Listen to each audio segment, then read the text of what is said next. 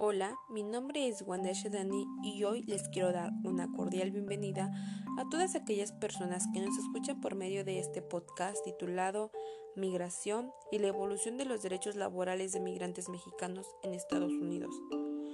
Pues como ya se abordó en el título, comenzaré hablando un poco sobre la historia de la migración entre México y Estados Unidos y así ir dando pauta a la evolución de estos derechos laborales. Es importante saber que la migración entre estos países se da a finales del siglo XIX, cuando se firma el Tratado de Guadalupe Hidalgo. Es en ese tratado donde se establece que el río Bravo será la división fronteriza separando así México y Estados Unidos. Son diversos los factores que orillan a los mexicanos a emigrar de su país de origen. Entre estos destaca la violencia, la inseguridad, la inestabilidad económica y la globalización.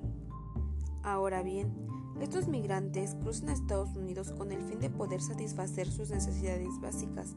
Sin embargo, la mano de obra es mal remunerada y estos son colocados en condiciones de alta vulnerabilidad. Un claro ejemplo de esto es el sistema de enganche, el cual se caracteriza por el sistema de contratación de mano de obra privada y semiforzada, ya que estos migrantes eran llevados a Estados Unidos por medio de mentiras, los famosos enganchadores ofrecían este tipo de oportunidades a gente de escasos recursos, ya que estos eran más fáciles de manipular.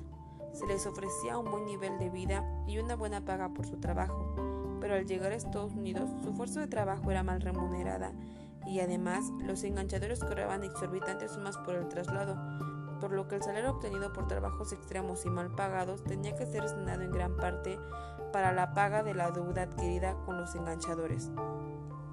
A decir del autor Jorge Durán, el sistema de enganche como negocio privado de las casas de contratación fue un modelo de explotación extremo que dejaba en manos de particulares la contratación, el traslado, el salario, el control interno de los campamentos y las cargas de trabajo. Las consecuencias de este sistema fueron los contratos leóninos, el endeudamiento perpetuo, las condiciones miserables de vida y trabajo, el trabajo infantil, las políticas privadas y las casas de contratación.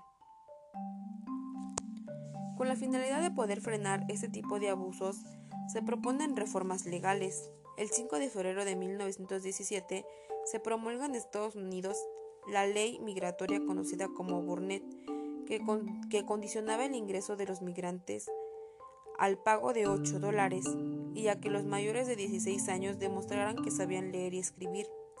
Esta ley fue implementada principalmente para disminuir el auge de migrantes analfabetas que llegaban a Estados Unidos a laborar. Cierto es que este afectó principalmente a los trabajadores mexicanos, ya que muchos no sabían leer ni escribir y mucho menos podían pagar una cuota de ingreso.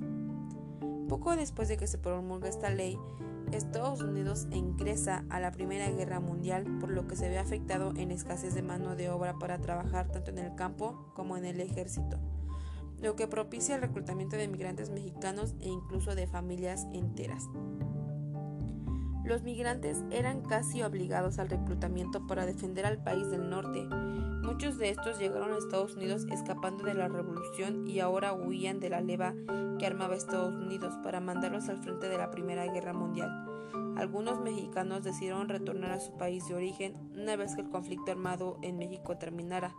Estados Unidos solía aprovechar el poder que tenía sobre los migrantes mexicanos y los manipulaba a tal grado de que estos accedieran a trabajar en condiciones realmente inhumanas.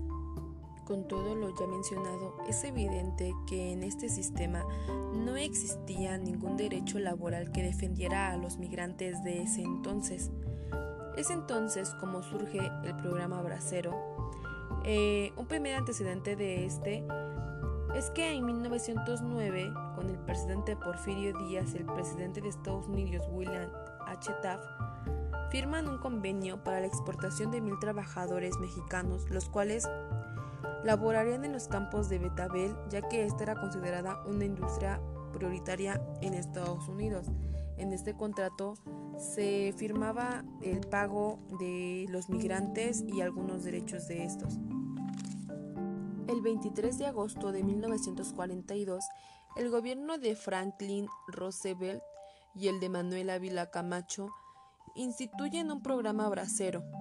El campesino tuvo entonces una alternativa en su pobreza al enrolarse al programa bracero y al mismo tiempo se satisfacía la necesidad de braceros para trabajar los campos agrícolas norteamericanos. En este mismo programa quedaron incorporadas las demandas mexicanas que procuraban la defensa de sus ciudadanos, tal como la garantía de un trato no discriminatorio, las condiciones dignas de trabajo y un salario equitativo. Esta etapa se suele caracterizar por la sección genética estricta que debían tener los, los migrantes, es decir, se buscaban a hombres fuertes y sanos, además estos iban por contratos. Eran migrantes de ida y vuelta y finalmente debían tener como lugar de origen el medio rural y dedicarse al medio agrícola. A decir de Jorge Durán, por primera vez la contratación dejó de ser un negocio particular y pasó a depender de programas oficiales de carácter bilateral. Ahora bien, una vez asentada la historia sobre la migración entre México y Estados Unidos, nos podemos dar cuenta que en el sistema de engancha realmente no había ningún derecho laboral que defendiera a los migrantes mexicanos, mientras que en el periodo bracero ya era un acuerdo entre ambos países y que esta ya no era familiar, sino que pasaba a ser solamente eh, en el ámbito del hombre el cual tenía que contar con una estricta genética, pero además de esto ya se le reconocían algunas atribuciones o algunos derechos que los respaldaran.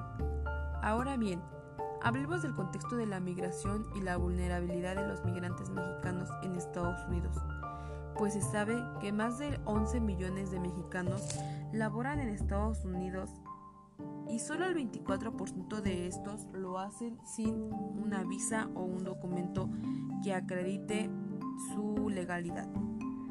El hecho de que estos no tengan un documento migratorio dificulta que estos puedan denunciar los abusos que sufren diariamente en sus trabajos. Es por eso que en 1994, junto con el Telecan, entró en vigor el Acuerdo de Cooperación Laboral de América del Norte, el objetivo de este era mejorar las condiciones de trabajo y hacer cumplir las leyes en materia de estos países, los cuales eran México, Estados Unidos y Canadá. Sin embargo, Avi Peña, defensora de los derechos de los migrantes, dice que se suponía que dicho documento establecería mecanismos para resolver disputas, pero en realidad no hay solución para quienes ponen una queja por violaciones a los derechos laborales. Es por eso que hoy en día el TEMEC reconoce los derechos laborales de los migrantes sin importar su estatus migratorio. Actualmente se da la inclusión de derechos laborales en el TEMEC, pues con este se logra que México tendrá que nivelar los sueldos de los trabajadores en los sectores automotriz, agropecuario y manufacturero con lo que ganan trabajando en Estados Unidos. De igual forma, se vienen los derechos a la salud, a la educación, al trato igualitario y a no sufrir discriminación. Este acuerdo solo cubre a mexicanos, estadounidenses y canadienses. Una vez ya terminado el tema a tratar, me gustaría concluir diciendo que decidí eh, hablar sobre este tema y relacionarlo con la materia ya que en, en varias ocasiones hemos visto lecturas sobre la autora Hannah Arendt y bueno, en esta ocasión yo me llevo por la condición humana que como bien sabemos eh, nos habla sobre la vida activa y nos habla sobre tres este, actividades fundamentales para la condición humana y en estas está el labor, el trabajo y la acción. En este caso yo me fui por el trabajo ya que es la actividad que corresponde a lo natural de la existencia del hombre. Este proporciona un artificial al mundo de las cosas. Y es que aunque nos diga que esto es como para darse lujos, en este tema nos podemos dar cuenta que estos migrantes salen de su país de origen para poder conseguir aquello que su país de origen no les puede dar. Muchas veces son simplemente necesidades básicas, pero pues aún así estos tienen que salir a buscarlas.